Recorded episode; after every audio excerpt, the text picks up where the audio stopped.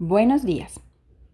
Algunos sutras de Patanjali me gusta dejarlos más de un día para que podamos habituarnos a la práctica, para que podamos observarnos, para que tengamos un lapsito de tiempo más largo que nos permita comenzar a, a desarrollar como estos hábitos o estas rutinas de despertar de conciencia.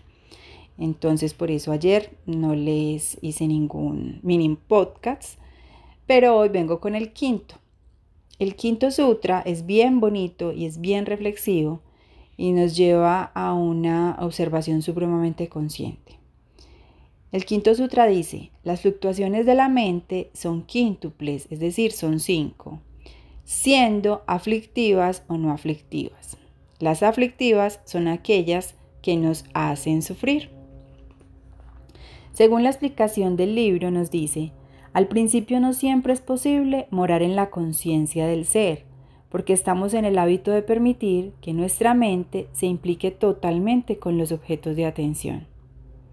La discriminación es una práctica importante que debe ser realizada en todo momento.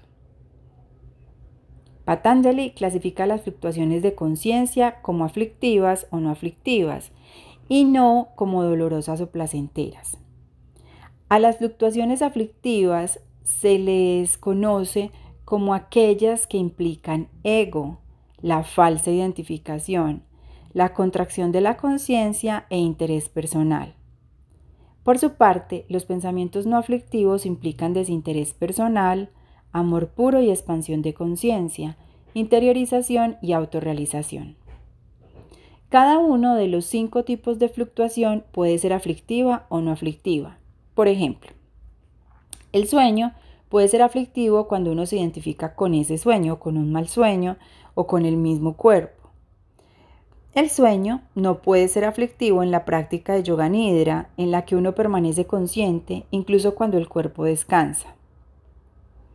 Nos inquietamos por los pensamientos y los sentimientos cuando no practicamos la discriminación ante las fluctuaciones de la mente, que son egoístas y que conducen al sufrimiento.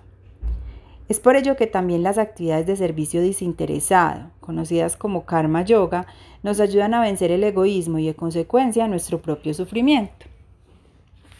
Ahora bien, los pensamientos aflictivos implican deseos que si no son satisfechos conducen a la frustración, pero si son satisfechos producen miedo a la pérdida y más deseos.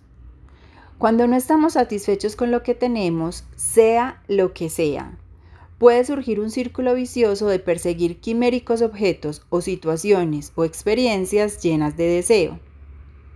Nuestro sentido del bienestar, que es un sentido interno, es asociado falsamente con cosas o circunstancias externas ajenas a nuestro verdadero ser.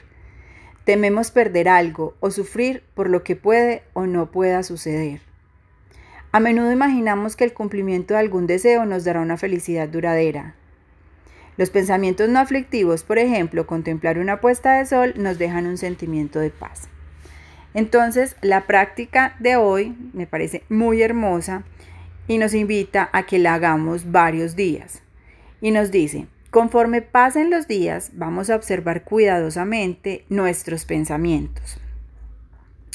Y con este ejercicio de observación vamos a notar cómo esos pensamientos nos ayudan a perpetuar apegos o aversiones que tenemos y que traemos, incluso que ni siquiera son nuestros, pueden ser heredados de los padres, de los profesores, de los amigos, etc. Esta práctica también nos invita a escribir todos los pensamientos que tengamos que sean aflictivos, es decir, que nos conduzcan sufrimiento. Ese sufrimiento puede ser expresado en temor a que pase o a que no pase, en frustración, en rabia por lo que pasó o dejó de pasar, etc.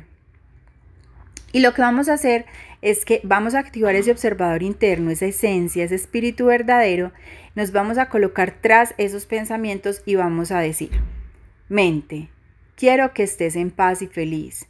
Libera conscientemente estos pensamientos que perturban tu paz. Recuerden, nosotros no somos lo que pensamos. El proceso de pensamiento es un proceso mental y la mente hace parte de este cuerpo. La mente, si no la manejamos o no la gestionamos bien al servicio del alma, pues cree que tiene el control, que nos maneja y pues definitivamente nos produce unas realidades que no son las realidades esperadas independientemente de que sean buenas o no tan buenas. Los dejo con este mensajito el día de hoy. Espero que lo disfruten, espero que practiquen y bueno, que este despertar de conciencia sea cada vez más y más y más consciente.